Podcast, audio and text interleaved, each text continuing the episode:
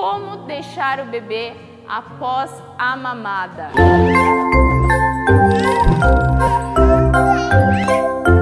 Gente, a melhor posição para deixar o bebê é desta forma. Você vai segurar e você vai inclinar o seu corpo na cadeira, porque esta posição acelera o esvaziamento gástrico. Então, muitas pessoas deixam o bebê assim, mais retinho, e ficam assim com o bebê.